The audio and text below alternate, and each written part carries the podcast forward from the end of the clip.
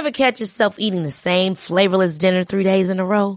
Dreaming of something better? Well, HelloFresh is your guilt-free dream come true, baby. It's me, Kiki Palmer. Let's wake up those taste buds with hot, juicy pecan-crusted chicken or garlic butter shrimp scampi. Mm. Hello Fresh. Stop dreaming of all the delicious possibilities and dig in at HelloFresh.com. Let's get this dinner party started.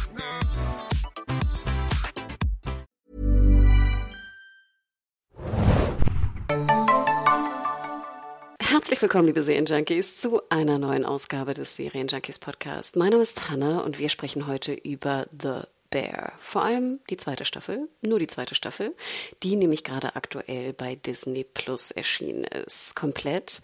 Und ich begrüße im Abstandsstudio den lieben Bjane. Moin, Bjane. Yes, Chef. Hier ist Bjane. Uh. Hi. behind, behind. Corner, Corner. hands, hands. Ihr seht schon, wir sind komplett in, in Kochsprech oder Küchensprech, wie auch immer wir das benennen sollen. Kurze Frage vorab, Jana. Hast du irgendwelche Ahnung oder so von Kochen oder von jetzt so High-Class-Kochen, muss man es ja fast nennen? Nein, also ich, also klar, so manche Netflix-Doku-Serien habe ich mir schon mal angeschaut, aber ja, ich, ich bin da auf jeden Fall kein, kein äh, Connoisseur, glaube ich, wie es viele andere sind. Ich hatte mal eine coole Erfahrung, was Haute Cuisine angeht. Das äh, kam damals durch eine Besichtigung des äh, Succession-Sets zustande, wo oh. wir eben in einem Restaurant waren, wo die Charaktere gegessen haben. Und da habe ich mich extrem fehl am Platz gefühlt. ich hatte ganz, ganz große Augen als kleiner Junge vom Land und es war sehr faszinierend, aber irgendwie auch ein bisschen ungemütlich. Ähm, ich finde es jetzt natürlich sehr cool, dass wir mal so auch hinter die Kulissen schauen können und nicht nur ins Restaurant, sondern auch in die Küche. Wie sieht es bei dir aus? Ich sehe dich gerade so ein bisschen wie Julia Roberts mit den ganzen Bestecken, wirst du zu kämpfen in so High-Class-Restaurants. Nee, ich habe auch, also ich würde sagen, ich bin so ein Basic, Basic Koch. Ich kann manche Gerichte, glaube ich, ganz gut, aber ich habe natürlich überhaupt keine Ahnung von jetzt irgendwie so High Class. Ich muss auch sagen, ich gehe relativ gerne essen, auch manchmal relativ teuer. Also das ist sowas, wo ich gerne Geld mhm. für ausgebe irgendwie. Ich muss aber sagen, dass mir manchmal diese kleinen Winzportionen dann auch irgendwie so gegen den Strich gehen, weil ich immer denke, dann isst du, weißt du, sowas ganz Tolles, aber hast so ein Haps gefühlt. Und ich, dann esse ich lieber irgendwie mehr Basic und werde dann irgendwie satt am Ende. Hm. Sorry. Ja, es geht ja nicht ums Sattwerden. ich glaube, das ist schon mal der erste Punkt. Ja, aber dann müsstest du eigentlich vorher was essen, bevor du dann essen gehst, weißt du? Ich, aber, ja, wahrscheinlich ja, schon. Danach nochmal zu McDonalds. Ja, genau, genau. Mit dem Magen füllen. Aber ich war auch noch nie jetzt in so einem super High-Class, also wo, wo, ich weiß nicht, Molekularküche oder sonst was. Also da ist mir dann auch irgendwie ja. das Geld, glaube ich, zu schade. Oder beziehungsweise ich habe einfach zu wenig Ahnung davon. Es wäre mir auch so unangenehm, wenn dann der Koch an meinem Tisch auftaucht und mich mit großen Augen auch anstarrt und, und, irgendwie große Komplimente hören möchte. Da könnte ich mich gar nicht konzentrieren oder es genießen, glaube ich. Obwohl, stell mal vor, du wärst jetzt so wie bei The Bear in so einem Restaurant, wo dann so jeder Wunsch dir, weißt du, belauscht und abgehört wird. Ja gut, bei The Bear würde ich auch wirklich gern essen gehen, weil mir einfach diese Leute inzwischen auch so ans Herz gewachsen sind. Aber dann lass uns doch mal starten. Also, The Bear Staffel 2. Ich werde öfter gefragt, wenn es so heißt, Hanna, was schaust du gerade? Und ich so, ja, The Bear. Dann gucken mich Leute an, so, was ist denn das für eine Serie? Und ich so, ja, hm, hm schwierig zu beschreiben. Könntest du grob... Es geht nicht um Bären. ja, genau. Könntest du grob zusammenfassen, worum The Bear sich eigentlich dreht und warum die irgendwie so faszinierend ist und ja doch einen ganz schönen Hype irgendwie nach der ersten Staffel kreiert hat? Ja, also der, der Titel, würde ich sagen, ist auch wirklich die größte Schwäche an der Serie, weil der einfach so komplett nichtssagend ist oder geradezu irreführend. Es hat, wie gesagt, nichts mit Beeren zu tun, sondern es geht um äh, Spitzenküche, ums Kochen. Und es geht konkret um ein Restaurant in Chicago, was lange Zeit als italienischer Sandwichladen geführt wurde. Doch dann kommt unsere Hauptfigur, ein äh, Spitzenkoch, der in Kopenhagen an der besten, am, im besten Restaurant der Welt ausgebildet wurde dorthin, übernimmt den Laden und versucht ihn so ein bisschen auf Vordermann zu bringen. Und natürlich eckt er da auch an bei seinem Team, die vorher eben ganz anders gearbeitet haben, in einem anderen Modus und jetzt äh, auf so eine Art Elite-Truppe umgeschult werden sollen. Und da gibt es natürlich viele Konflikte und was eben auch typisch so dargestellt wird für die Arbeit in einer Küche, ist diese Hitzigkeit, wie sich alle gegenseitig anfauchen und beleidigen und dann trotzdem alles total gut funktioniert in diesem Chaos und mit diesen Kommandos, die wir gerade am Anfang auch schon ein bisschen durchgespielt haben, ist es einfach eine eine ganz, ganz besondere Welt, in die man sonst einfach nicht so eintauchen kann, weil sie auch so eine verschlossene Gemeinschaft ist. Und was The Bear einfach wirklich super schafft, ist diese Atmosphäre so hautnah zu erschaffen, dass du wirklich das Gefühl hast, du stehst mitten in dieser Küche und es ist stressig und stimulierend. Ich finde vor allem ist die Serie stimulierend. Wenn man das irgendwie als ein Attribut nennen kann, würde ich sagen das. Und stimulierend eben, weil es weder positiv noch negativ konnotiert sein muss. Es ist teilweise sehr, sehr stressig, aber eben auch einfach faszinierend und lebendig. Du hast recht, stimulierend muss nicht positiv oder negativ sein, ne? Da passiert aber einfach ja. irgendwas mit dir, ne? Im Inneren. Genau. Ich muss gestehen, dass mir die erste Staffel gar nicht so gut gefallen hat wie alle. Das war ja so irgendwie so der, der, alle mussten es irgendwie in die Top Ten irgendwie ihrer neuen Serien packen. Und ich dachte so, ja, mm, ich fand sie gut, aber sie hat jetzt mich nicht so ganz gepackt. Weil gerade was du sagst mit dieser Stimulanz, die da entsteht, mich hat es halt primär gestresst. Also dieses ja. Angeschreie, Bjane. Ich weiß nicht, warum ich so empfindlich werde, aber wenn wirklich jetzt irgendwie Carmi und Cousin sich da irgendwie minutenlang gefühlt anblöken wegen nichts und schreien und zetern, oh, das stresst mich. Und ich muss ja. gestehen, dass ich das nicht so gerne anschaue. Und deswegen war ich nämlich jetzt, kann ich schon vorweggreifen, mit der zweiten Staffel sehr, sehr happy, weil ich finde, das hat doch stark nachgelassen und trotzdem ist die mhm. Serie meiner Meinung nach noch stimulierender in der zweiten Staffel. Ja, das würde ich auch so unterschreiben. Also ohne zu viel zu verraten, denke ich, kann man sagen, in der ersten Staffel geht es in diesem Küchenteam vor allem gegeneinander. So, und in der zweiten Staffel vereinen sie sich mehr hinter einer gemeinsamen Mission und äh, arbeiten dann auch eher zusammen. Das ist ja so ein bisschen, man kennt das ja, glaube ich, auch aus Teamarbeiten aus der Schule, dieses Storming, äh, Norming, Performing oder wie, wie man das nennt, oder Forming ist da, glaube ich, auch noch drin. Und die erste Staffel war einfach Storming pur. Und jetzt hm. langsam kommt da so ein bisschen auch eine Art von Formierung dieses Teams auch zustande. Genau, vorweg, wir werden die komplette Staffel besprechen. Ich glaube, ihr müsst aber nicht so Angst haben vor Spoilern, weil eigentlich ist es jetzt keine Serie, wo irgendwie große, große Entwicklungen irgendwie vorweggenommen werden können durch einen Spoiler. Wir werden aber natürlich so ein bisschen so Gastauftritte spoilern, denn da werden so einige stattfinden. Vielleicht vorweg, ähm, die zweite Staffel beginnt, du hattest es ja schon eingangs gesagt, wir waren also vorher in so einem Sandwich-Shop, wo eigentlich fand ich auch die Folgen daraus bestanden in der ersten Staffel, dass irgendwas nicht funktioniert und dann müssen sie irgendwie ja. diesem, ne, diesem Problem irgendwie, ähm, ja, das Problem überkommen, um dann wieder ihre Sandwiches herstellen zu können in diesem ganzen Chaos. Und jetzt also soll das Restaurant neu aufgemacht werden und zwar so ein High-Class-Restaurant. Und dann geht es eigentlich los so ein bisschen, die gesamte Staffel über, ne, schaffen sie es also dieses Restaurant aufzubauen. Und ich muss sagen, dass mir das schon vom Pacing sehr viel besser gefallen hat, dass wir so ein, wie so einen übergreifenden Plot eigentlich haben, dass wir genau wissen am Anfang, okay, wir wollen umbauen und am Ende ja. muss das Restaurant irgendwie aufgemacht werden. Und ich habe es in einem Stück gesehen, fast die komplette Staffel. Ich glaube, das Finale habe ich dann hinterher gesehen, aber ich habe also neun Folgen weggebinged und es war ein hervorragender Binge, vor allem in diesem sehr, sehr, sage ich mal, einfachen, stringenten mhm. Plot. Ja, Stringenz ist wirklich ein guter Punkt. Ich habe auch das Gefühl, wir haben zwar sehr, sehr viele Nebenplots in dieser neuen Staffel, ähm, aber alle stehen am Ende unter demselben Ziel, nämlich dass sie einfach dieses neue Restaurant aufbauen und da kommen dann auch Sachen da rein, dass sich einzelne Charaktere eben weiterentwickeln, auch in ihren persönlichen Fähigkeiten oder dann eine Figur kümmert sich jetzt um die finanziellen Aspekte, wo ich mir auch vorstellen könnte, dass das etwas ist, was für dich dann wahrscheinlich auch sehr faszinierend war, dass es nicht nur um Kulinarik geht, sondern auch um den Business-Teil dahinter. Und so gibt es eben ganz viele Facetten, wie man diese gemeinsame Mission einfach betrachten kann aus verschiedenen Perspektiven. Das finde ich, hat sich total gut ergänzt, wie du auch sagst. Ich finde auch, dass die Charaktere logischerweise jetzt, weil wir irgendwie 18 Folgen, die Staffel hat 10 Folgen, mit diesen Charakteren verbracht haben, dass mir die nochmal näher ähm, gebracht wurden. In der ersten Staffel hatte ich das Gefühl, dass wir doch sehr dicht bei, bei Carmi waren, ne? dem Charakter, den du schon erwähnt hattest, und irgendwie seinen Geschwistern. Sein Bruder Michael hat sich äh, umgebracht, deswegen kam es auch dazu, dass er dieses Restaurant übernommen hat.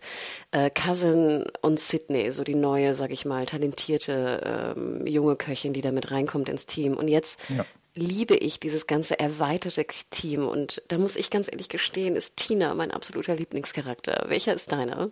Ja, kann ich super gut verstehen. Also erstmal möchte ich auch noch mal kurz sagen, dass ich es wirklich auch beachtlich finde, dass sie jetzt in der zweiten Staffel so ein bisschen das Ensemble mehr ins, in den Mittelpunkt gestellt haben, weil ich meine, nach der ersten Staffel hatte der Hauptdarsteller Jeremy Allen White, den wir zum Beispiel aus Shameless kennen, einen absoluten Hype. Ne? Ich mhm. habe da irgendwie jetzt auch mal gelesen, diesen, finde ich, sehr treffenden Spruch. Er ist einfach The Working Man's Timothy Chalamet im Moment. also ein bisschen bodenständiger Timothy. Ähm, und dass sie sich trotz dieses Hypes um diese Person dazu entschieden haben, eben auch so Leute wie Tina oder so Figuren äh, in den Mittelpunkt zu nehmen, fand ich total mutig und hat sich, glaube ich, auch sehr ausgezahlt. Mein Favorit jetzt in Bezug auf die neue Staffel ist natürlich Cousin Richie, Cousin. weil er in meinen Augen, okay, ja genau, nur Cousin von mir aus, weil er in meinen Augen wirklich die größte oder spannendste Charakterentwicklung auch durchgemacht hat im Vergleich zur ersten Staffel. Und auch nicht mehr so wahnsinnig nervig ist. Also ich fand in der ersten Staffel ganz ehrlich, ich dachte mir immer, wie kann so ein Mensch überhaupt existieren, weil der so rumnervt und alles hinterfragt mhm. und nur irgendwie so stur da rumblökt und, und anschreit und eigentlich ja auch nur Mist baut, so ungefähr. Und da war ich doch sehr dankbar, dass man ihn jetzt, finde ich, so ein bisschen in so eine normale Sphäre irgendwie gedrückt hat. Und ich gebe dir absolut recht. Wir können vielleicht schon vorweggreifen. Er kriegt ja auch so wie so seine Einzelepisode. Episode 7 war mhm. es, glaube ich. Und ich muss sagen, das war fast meine Lieblingsepisode. Interessant, uh. ja. Mhm. Was natürlich wirklich eine große Aussage ist, wenn man bedenkt, dass wir da eben diese eine Highlight-Episode haben, mm. über die wahrscheinlich auch noch dieses Jahr sehr viel geredet wird und auch bei uns noch. Aber ja, also für mich tendenziell wahrscheinlich auch eher diese Fox-Episode mit ihm. Ja. Fox. Dann lass uns doch in die Highlights-Episoden einfach gehen und wir starten gleich mit dieser siebten, würde ich fast vorschlagen. Ähm, genau, Richie kommt in so ein, so ein anderes Edelrestaurant und ist da eigentlich, ich glaube, wochenlang erstmal so der, der Gabelputzer. Und das ist wirklich das Einzige, was er tut. Er putzt Gabeln und ähm, erfährt sozusagen und eigentlich misstraut auch so ein bisschen diesem Edellokal, wo ich mich auch fragte, glaubst du, das ist wirklich so in Edellokalen oder ist das jetzt so auch extrem übertrieben? Mm, es hatte jetzt wirklich so Karate-Kid-Vibes, dass irgendwie, also nicht, die, die äh, Figur erstmal die Theorie des Kampfes lernen muss oder eben in dem Fall stumpf Gabeln putzen muss, bis sie bereit ist, irgendeinen spaßigen Teil der Ausbildung zu machen.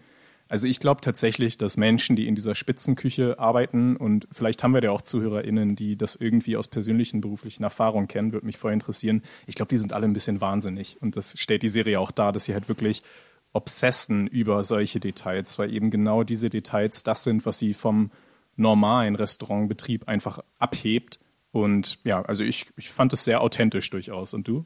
Ich fand es vor allem sehr, sehr schön, weil ich dachte, wie gesagt, also auch wenn ich mal wirklich, wenn wir mal irgendwie teurer essen sind oder so, habe ich manchmal auch das Gefühl, dass da auch sehr wenig Liebe herrscht. Also weißt du, dass dann manchmal auch so der Service so runtergerotzt wird und sowas. Also nicht oft, aber es kann dir natürlich auch mal passieren. Und wenn man das jetzt sieht, denkt man ja wirklich, die, die Obsessen so extrem über jeden kleinsten Wunsch, der da nur so irgendwie gehaucht wird ungefähr. Also ich kann es mir vorstellen, gerade irgendwie auf so bestimmten Leveln, aber wie du schon sagtest, es war auch, äh, ich glaube, Karate Kid passt das ganz gut, ne? Stimmt. Ja. Aber dann muss ich sagen, fand ich halt wirklich auch sehr schön, wie, und ich glaube, das stimmt auch, dass man sich dann selber auch dadurch irgendwie motivieren lässt. Ähm, und ich finde auch krass, wie, wie gut Richie dann wirklich aussah, als er immer den Anzug trug. Und dass also diese ja, ne, Entwicklung ja. dann, die er dann auch rüberträgt, natürlich in, äh, in The Bear, in das neue Lokal, dass die absolut äh, sinnig ist. Da haben wir auch schon einen Gast da. Ähm, wie überrascht warst du, als wir dann erfahren haben, wer also jetzt dieser Überkoch oder die Überköchin Terry in diesem Edellokal war? Ja, extrem natürlich. Also ich habe natürlich durch meinen News-Alltag bei Serienjunkies immer mal wieder auch so kleine Sachen schon erfahren. Aber sie, Olivia Coleman, die Oscar-Preisträgerin, äh, die wir kennen aus der Serie Broadchurch, wo sie noch über dabei, ja, wie heißt nochmal der Film, für den sie, The Favorite natürlich, ähm, ja, sie hat mich natürlich schon extrem umgehauen, weil sie gerade, glaube ich, so die gefragteste Person in Hollywood ist. Und dass sie sich entscheidet, in dieser in relativ kleinen FX-Serie so eine kurze Szene zu spielen, hat irgendwie in meinen Kopf nicht so richtig reingepasst. Und sie war auch ganz, ganz wunderbar, weil sie auch so eine erfrischende Note reingebracht hat, die zumindest für The Bear-Verhältnisse erfrischend ist, weil sie so lieb war, diese Szene. Vor allem mit diesem sonst so lauten, tobenden Richie, der durch sie total geerdet wurde. Und ja, sie hat eben seine Charakterentwicklung dadurch auch so vorangetrieben. Ich finde auch wahnsinnig cool, dass du einfach dann auf einmal Olivia Colman siehst, wie sie irgendwie einen Pilz schält. das war irgendwie so random und wie du schon sagtest, fand ich auch sehr schön, dass so diese, diese Verbundenheit und diese, dieses Spezielle, du nanntest es irgendwie auch, was war das? Genie und ein bisschen verrückt auch, ne? Dass diese Verbundenheit von Köchen und Köchinnen dann mit dem Spruch, ne, wie, wie wichtig und wie, wie detailreich irgendwie Einzelheiten genommen werden, ne? Wo wir irgendwie auch die Augen drehen könnten und sagen, ne, what the fuck, who cares, ob es jetzt zwei Sekunden später kommt oder nicht. Aber das fand ich war, wurde wahnsinnig gut ausgedrückt, auch durch sie. Ja. Und ich fand es eben auch schön in ihrem Fall, aber auch noch in einem anderen Fall eines äh, weiteren Gaststars, dass dort auch die Köche jetzt nicht alle als gemeine Soziopathen oder Schreihälse dargestellt werden. Ich, also es passt jetzt nicht in die Episode, aber ich denke, wir können ihn auch kurz erwähnen. Äh, Will Poulter, der dann, ähm, also wir haben ja jetzt zuletzt gesehen als Adam Warlock in Guardians of the Galaxy 3, der spielt nämlich den Kopenhagener Spitzenkoch Luca, der Marcus in Sachen Dessert äh, einiges beibringt. Und auch die, man denkt die ganze Zeit so, wann entpuppt sich dieser Typ als absoluter Mistkerl? Aber es ist einfach eine wholesome Szene. Und das ist irgendwie bei The Bear nach dieser ersten Staffel kommt das so un unerwartet, dass es einfach total schön funktioniert hat. Es war so richtig äh, Beisam für die Seele. Also diese beiden Gastauftritte standen für mich deshalb auch so im Positiven hervor. Ich war sehr verwundert, weil ich sah natürlich dann sein, sozusagen den, den Holländer, ne? Oder was spielt er? Ist er ein Holländer? Ich glaube ja, ne? Äh, sorry, ja. ein Däne, ne? Verzeih. Ja. Ähm, Luca. Ja. Und ich dachte die ganze Zeit, der sieht aus wie Will Poulter, Poulter oder Poulter, wie auch immer ausgesprochen wird, aber er sieht so gut hm. aus. das ist gerade voll das Ding, dass Will Poulter auf einmal. Seit wann seit ist der denn so hübsch geworden? Ja, also nichts dagegen. Ich glaube, das sind die Haare. Weil ich meine, er hat ja schon, finde ich, ein sehr interessantes Gesicht und ich finde, also daran erkennt man ihn ja auch immer an dieser, an dem Mund, ne, an der Mundpartie, der Oberlippe, ne, zur Nase, die so doch sehr ungewöhnlich ist. Und, und du hast absolut recht, ich dachte die ganze Zeit so, oh Gott, der ist aber hübsch und ich so, der sieht irgendwie aus wie Will Poulter. Aber das kann ja nicht Will Poulter sein, weil der viel zu schön ist, so ungefähr. Also nicht, dass Will Poulter jetzt irgendwie hässlich ist oder sowas, aber ich hatte ihn nie als schön in Erinnerung. Und dann er sah halt immer aus wie ein frecher Junge und jetzt sieht er einfach aus wie, wie ein guter Mann. Also auch mit den Muskeln und so. Ich glaube, das, das, das steht ihm schon ganz gut. Wahnsinn. Genau, du sagtest es ja schon. Also Folge 4 ist das, ne, Marcus, der, der Dessertchef, der letzte Staffel noch irgendwie den perfekten Donut irgendwie fabrizieren wollte, geht also jetzt nach, äh, nach äh, Kopenhagen, nach Dänemark Wahnsinn und schön. Also gut, sie haben immer so ein bisschen gefühlt so auf dieser selben Straße ge gefilmt, ne, wo diese bunten Häuser stehen, die ja auch ja. irgendwie bekannt ist in Kopenhagen. Witzigerweise war ich erst gerade vor drei Wochen in Kopenhagen. Ah, okay. Also ich dachte, das ist so wild.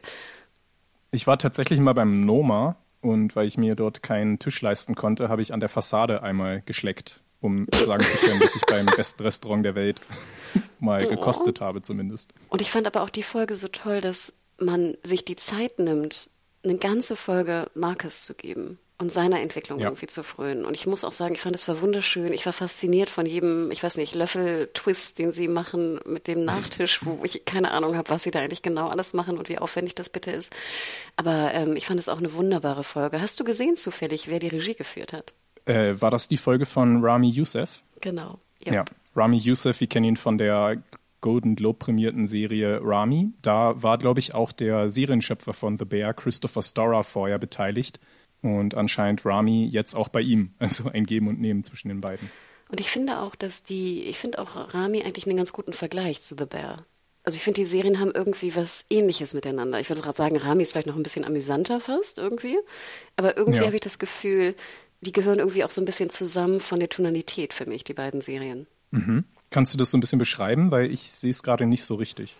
Also klar, die drehen sich natürlich irgendwie um andere Themen, aber ich habe das Gefühl, das ist so ein ähnlicher Schlag von US-Serie, den ich sehr schätze. Und klar, ich meine, Rami lief jetzt bei Hulu, ne, ähm, Bear bei FX, aber so diese halbstündigen, sehr, sehr, finde ich, schlauen, subtilen, mhm. so ein bisschen weg vom Mainstream, Halbstünder-Serien, die ich einfach wahnsinnig mag und wo ich eigentlich nie genug kriege aus US. Ja, ja, das, das, das Stichwort subtil passt da für mich wirklich perfekt. Das sind die beiden Serien auf jeden Fall. Und was, was mir jetzt auch noch gerade einfällt, die Charaktere sind einfach so besonders, so lebensecht, einer, also so total lebendig. Es sind keiner dieser Charaktere ist wirklich ein Klischee im Ganzen. Also jeder ist irgendwie absolut vorstellbar, dass er so auch in echt existiert und mit jedem verbringt man gerne Zeit, egal wie äh, nett oder weniger nett sie sind. Einfach. Stimmt. Ja. Das ja. ist wirklich sehr stark auch. Ja, und soweit man das irgendwie sagen kann, authentisch, ne? Also, who knows, ja, ob genau, das jetzt wirklich authentisch. ist. Aber ich glaube, ne, das, das stimmt. Ja, ich glaube, das ja. ist gut zusammengefasst. Ich möchte, wo wir gerade schon mal bei Charakteren sind, wenn ich da jetzt nicht zu sehr deine Struktur durcheinander bringe, indem ich von den Episoden hin und her wechsle. Aber an dieser Stelle möchte ich eben auch nochmal Sydney erwähnen, die für mich auch ein absoluter MVP ist dieser Serie. Also gespielt von, ähm, von äh, Ayo Edebiri, glaube ich, spricht man sie aus. Ähm, weil sie hat irgendwie auch so eine ganz besondere Mischung aus einerseits Arroganz oder nicht Arroganz ist das falsche Wort, weil sie hat ja wirklich viel drauf von, also wirklich starkem Selbstvertrauen und gleichzeitig auch so eine Awkwardness, was sie immer wieder dann so auch in der Küche natürlich äh, in schwierige Situationen bringt, dass sie immer wieder tough auftritt und das natürlich auch zu Recht, weil sie ja sich auch so entwickelt hat zu einer absoluten Leistungsträgerin dort in dem Restaurant aber gleichzeitig kommt dann immer wieder dieses schüchterne Mädchen auch durch. Und auch das finde ich einfach so eine total spannende Figur, mit der ich jede Sekunde genieße. Und ich liebe auch, dass man, dass man eigentlich die Kamera nur so auf ihr Gesicht hält und mhm. ich an ihrer Gestik eigentlich auch schon weiß, was sie denkt und fühlt. Ja, stimmt. Ja, die Schauspielerin ist wirklich extrem toll auch. Also die steht Jeremy Allen White in, in nichts nach eigentlich. Total. Und auch sehr jung, ne? Ich habe gar nicht geschaut, wie alt sie ist, aber ich finde, sie wirkt auch noch sehr jung, was finde ich auch den, den Charakter sehr authentisch macht. Ja. Also wirklich, ja, Sydney, auf, auf jeden Fall. Und sehr, und sehr bewegend auch. Also sie spielt, finde ich, auch sehr emotional. Also wenn dann auch so eine, so eine kleine Szene ist, wo sie einfach nur so ein neues, so eine neue Kochweste oder so bekommt, ich weiß leider nicht, wie ja. diese, diese Dinger heißen, dann, dann fühle ich's. Ich fühle es. Ja, total. Du hast ja vorhin nochmal Tina erwähnt als deinen persönlichen Favorit. Wie hat dir die, äh, ja, ihre Entwicklung in der zweiten Staffel gefallen? Gut. Ich muss aber gleich so einen kleinen Kritikpunkt eigentlich schon äußern. Ich habe noch zwei andere, glaube ich, für zur Staffel, mhm. aber mir war es zu wenig, Tina. Ich hätte auch gerne eine Einzelepisode komplett nur mit Tina gerne gehabt. Mhm. Aber natürlich hat mir ihre Entwicklung sehr, sehr gut gefallen. Also, dass sie, sage ich mal, ja doch eher so eine etwas einfachere Köchin war in der ersten Staffel und dann jetzt ähm, eigentlich mehr so einen Kurs besucht hat und dann jetzt auch auf jeden Fall sozusagen diese diese Haute Cuisine, wie du es nanntest, eingangs irgendwie äh, reinkam und auch immer so ein bisschen, was ich sehr schätze an ihr, so ein bisschen Ruhe ausstrahlt in dieser Craziness von Küche. Das ja. gefällt mir wahnsinnig. Und ich fand auch die Szene, wo sie dann singt, Karaoke, fand ich war sehr bewegend. Ich glaube, das war so ein bisschen auch meine total. Lieblingsszene. Ja. Auf jeden Fall der zweitbeste Gesangsmoment nach Richie, der Taylor Swift in seinem Auto singt. Ich habe übrigens auch bei Spotify auf einmal mir den Song da irgendwie rausgesucht und auch gehört. Der ist wirklich gut. Mm, ja, Muss man echt sagen. Sorry, sorry. Und, aber ich meine, wie genial auch äh, das The Bear, weil ich denke, die Szene haben sie ja schon von einer Weile gedreht, auch gerade in diesen Taylor Swift Eras Tour Summer so perfekt reinhittet, dass sie da so ja am Zeitgeschehen dran sind, weil ich glaube, Taylor Swift ist, ist einfach diesen Sommer gerade so in aller Munde durch ihre besondere Tour und so. Wahnsinn, ja, und die Craziness der Swifties, ne? wie glaube ich ihre Fans auch ja. heißen. Ja, verrückt. Aber dann kommen wir doch eigentlich zum großen, großen, eigentlich, ähm, ja, zur großen Highlight-Episode, glaube ich, für viele, und zwar die sechste Episode, die Weihnachtsepisode. Das erste, was ich sah, als die Folge anfing, dachte ich so, what the fuck, die geht ja eine Stunde. Hey, I'm Ryan Reynolds. Recently, I asked Mint Mobile's legal team if big wireless companies are allowed to raise prices due to inflation. They said yes. And then when I asked if raising prices technically violates those onerous two-year contracts, they said, what the f*** are you talking about, you insane Hollywood ass?" So to recap, we're cutting the price of Mint Unlimited from $30 a month to just $15 a month. Give it a try at mintmobile.com slash switch. $45 up front for three months plus taxes and fees. Promoting for new customers for limited time. Unlimited more than 40 gigabytes per month. Slows. Full terms at mintmobile.com. Also ich bin ja immer so ein Zeitkopf und ich gucke immer, bevor, ich, bevor eine Folge anfängt, sehe ich immer sozusagen, schaue ich immer nach, wie lang die Folge ist ungefähr. Und da dachte ich so, was, eine Stunde sechs? Okay, hm, das muss ja irgendwas Besonderes sein. Und wir merken schon, okay, ja. wir gehen in der Zeit zurück. Wir sind fünf Jahre vor den Ereignissen der Staffel. Und ja, ich würde sagen, das war so ein bisschen wieder laut und hektisch, wie wir The Bear aus Staffel 1 eigentlich sehr gut mhm. kennen. Ja, sogar noch mehr als in Staffel 1, finde ich. Also alles, was sie dann weggelassen haben, haben sie in dieser Folge nochmal nachgeholt an dem alten Gefühl von The Bear. Wen sehen wir denn da alles? Boah, haben wir überhaupt die Zeit?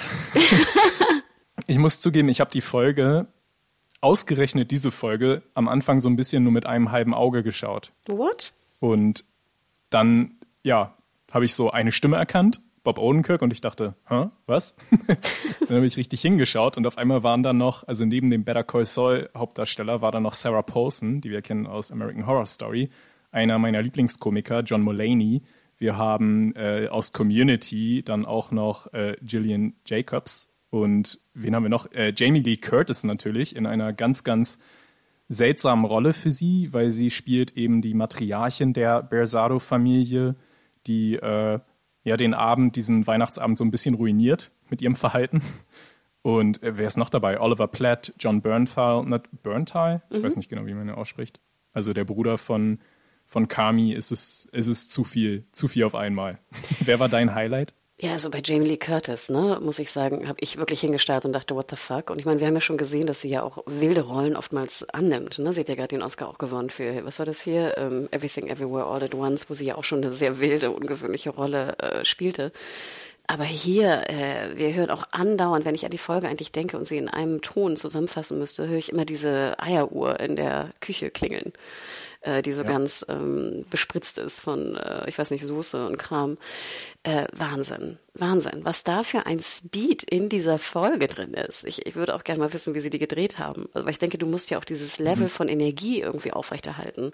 Es endet natürlich auch mit einem, einem wilden Streit und, und wieder Gabeln. Ich habe das Gefühl, es geht sehr, sehr oft um Gabeln. Ich weiß nicht, ob das irgendwie so, so eine Meta-Message ist irgendwie. Entweder gibt es zu wenig Gabeln, äh, Gabeln, wie wichtig sie sind. Hier werden ja. Gabeln also geworfen, wo ich auch dachte, ich möchte auch nicht mit einer Gabel beworfen werden. Also auch echt extrem gefährlich.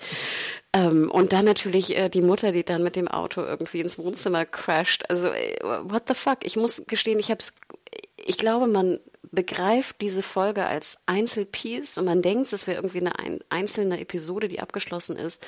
Aber ich finde, nachher macht es auch wieder so viel Sinn, warum die Charaktere so sind, wie sie sind, wenn das irgendwie das normale ja. Weihnachtsfest war.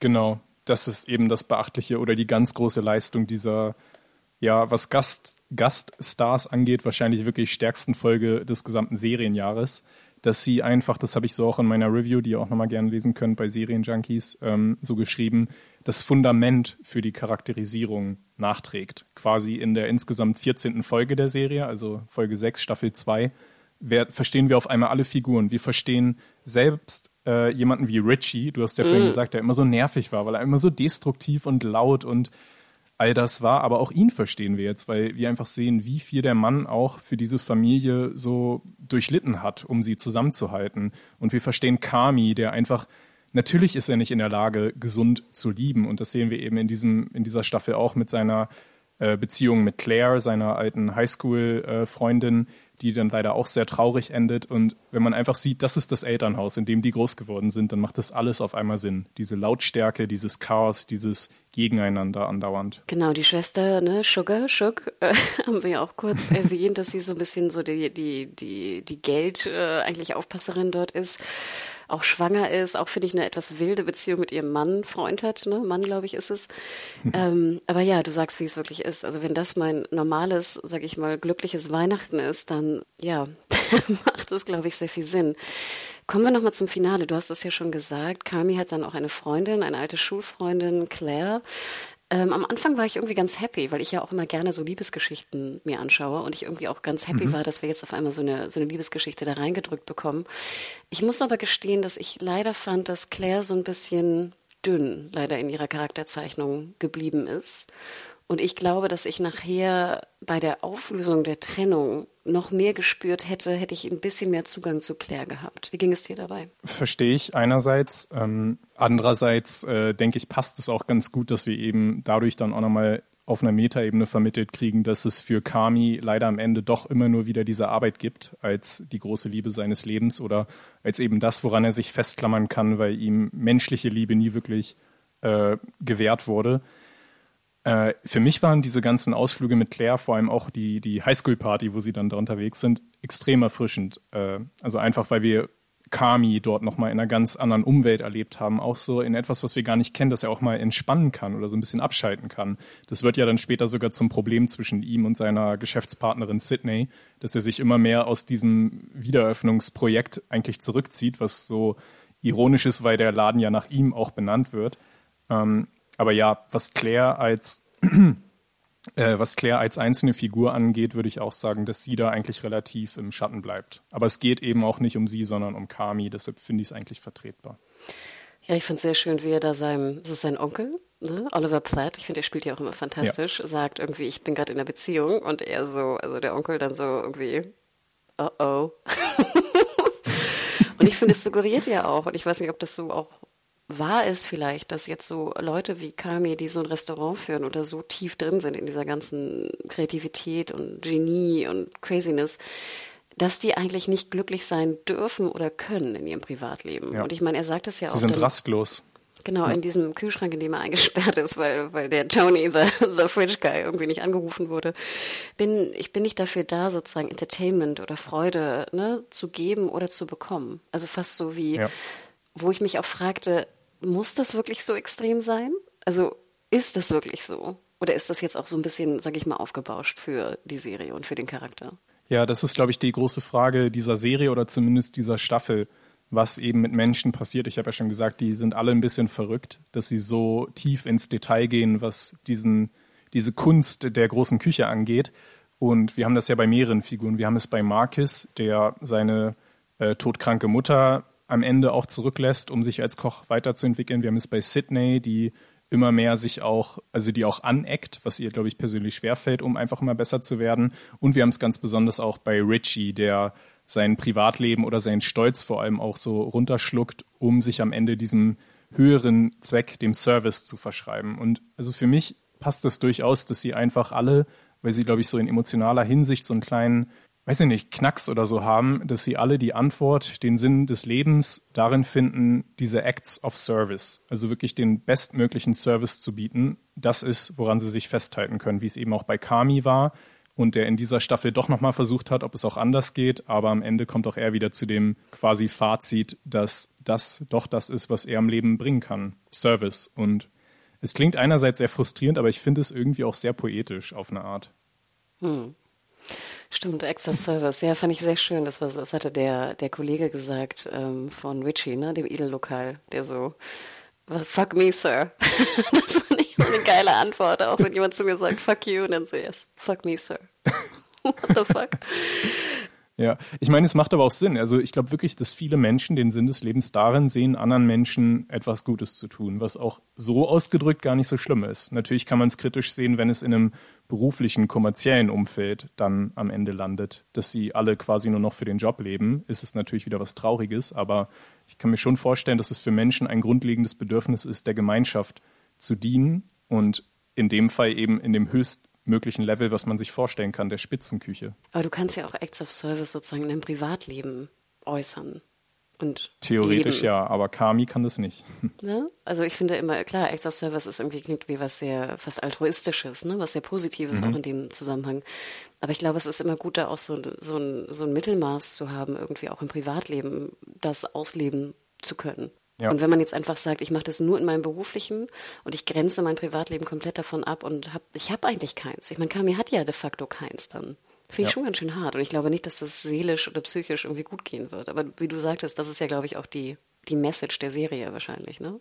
Genau. Ich finde es einfach sehr bezeichnend, dass er für aus unseren Augen wahrscheinlich für seine gesunde Ambition, sein Privatleben etwas mehr auszuleben und nicht so ein Workaholic zu sein, dass er dafür am Ende in der Kühlkammer landet. Als Strafe sozusagen vom Schicksal. Wer das nicht sein Schicksal ist, will uns die Serie zumindest sagen.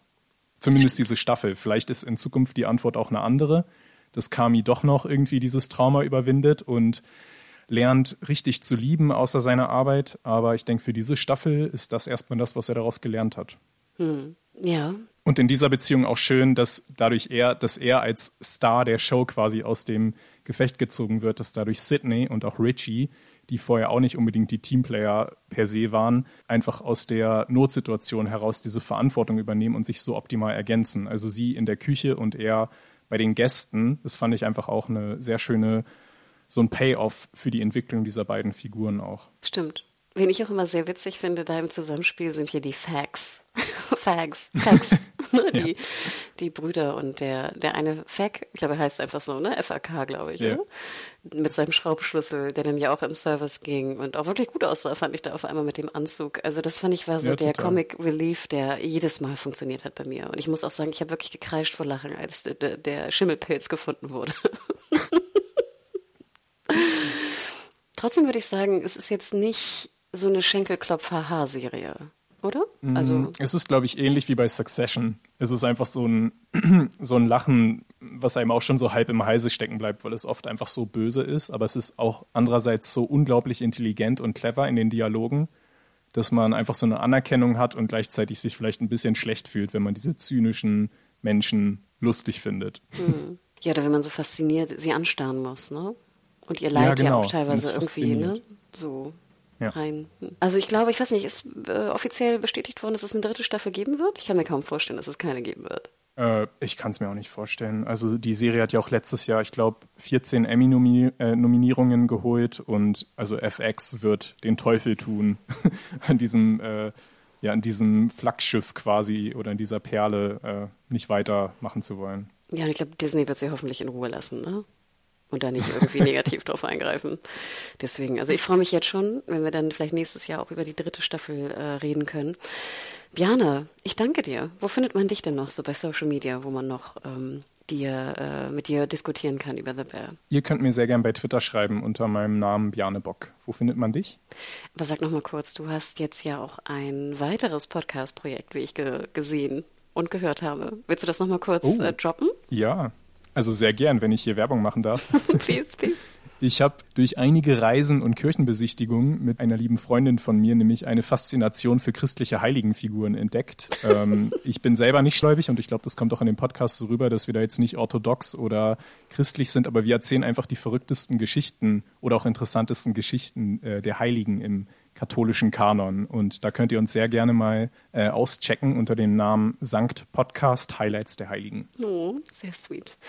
Ich bin weiterhin at MediaHole bei Instagram und at Hannah Huge bei Twitter slash X. Ähm, genau, schreibt mir da auch gerne. Ich glaube, das muss man jetzt ja schon fast sagen. Ne? Das kommt mir so viel wie Sky und Wow. Ich weiß nicht, ich habe das Gefühl, man hat immer schon so eine Doppelnennung irgendwie jetzt äh, im Kopf. Ja, ich glaube, die Phase, es war auch bei HBO Max, wo es dann nur noch Max hieß. Irgendwie die erste Woche hat man sich noch dagegen gestemmt und irgendwann schleicht es sich ein und jetzt heißt es für mich im Kopf wirklich nur noch Max und wahrscheinlich heißt es auch nur noch bald X. Genau, also folgt uns da gerne. Ähm, wir werden auch höchstwahrscheinlich, denke ich, vielleicht nächste Woche auch vielleicht so über eine kleine Star Wars Serie sprechen, die da neu wieder rausgekommen ist. Und werden also das Podcast Game wieder hoffentlich ein bisschen regelmäßiger äh, betreuen. Äh, wir waren jetzt ja gerade auch alle irgendwie im Urlaub und Sommerpause und Co. und haben es ein bisschen schleifen lassen. Aber jetzt kommt ja der Herbst und da kommen ja auch wieder ein paar neue schöne Serien raus, obwohl gar nicht so viele, wie ich finde. Ja, der Streik, der Ja, Streik. ja, ja. Und auch ein bisschen dünn alles, aber ich glaube, wir finden da irgendwie schöne, schöne äh, Ja. Diskussionen und Debatten. Vor allem schön, dass es auch wieder Serien sind und nicht nur Filme Ja. in den letzten Monaten. Ich wollte gerade sagen, so schön ich das fand, mit dir über Barbie und Oppenheimer zu sprechen, aber ich dachte mir auch so, ich habe mich wirklich so gut gefühlt, jetzt einmal richtig so einen krass harten Binge wieder hinter mich zu bringen. Also neun Folgen da irgendwie Ja. weggeballert und ähm, ich fühlte mich irgendwie gut dabei und es war ja auch eine wunderbare Serie. Also, Ja. schreibt uns gerne, wie es euch gefallen hat, an podcast.serienjunkies.de. Bleibt gesund und wir hören uns ganz bald wieder. Ciao, ciao. Ciao.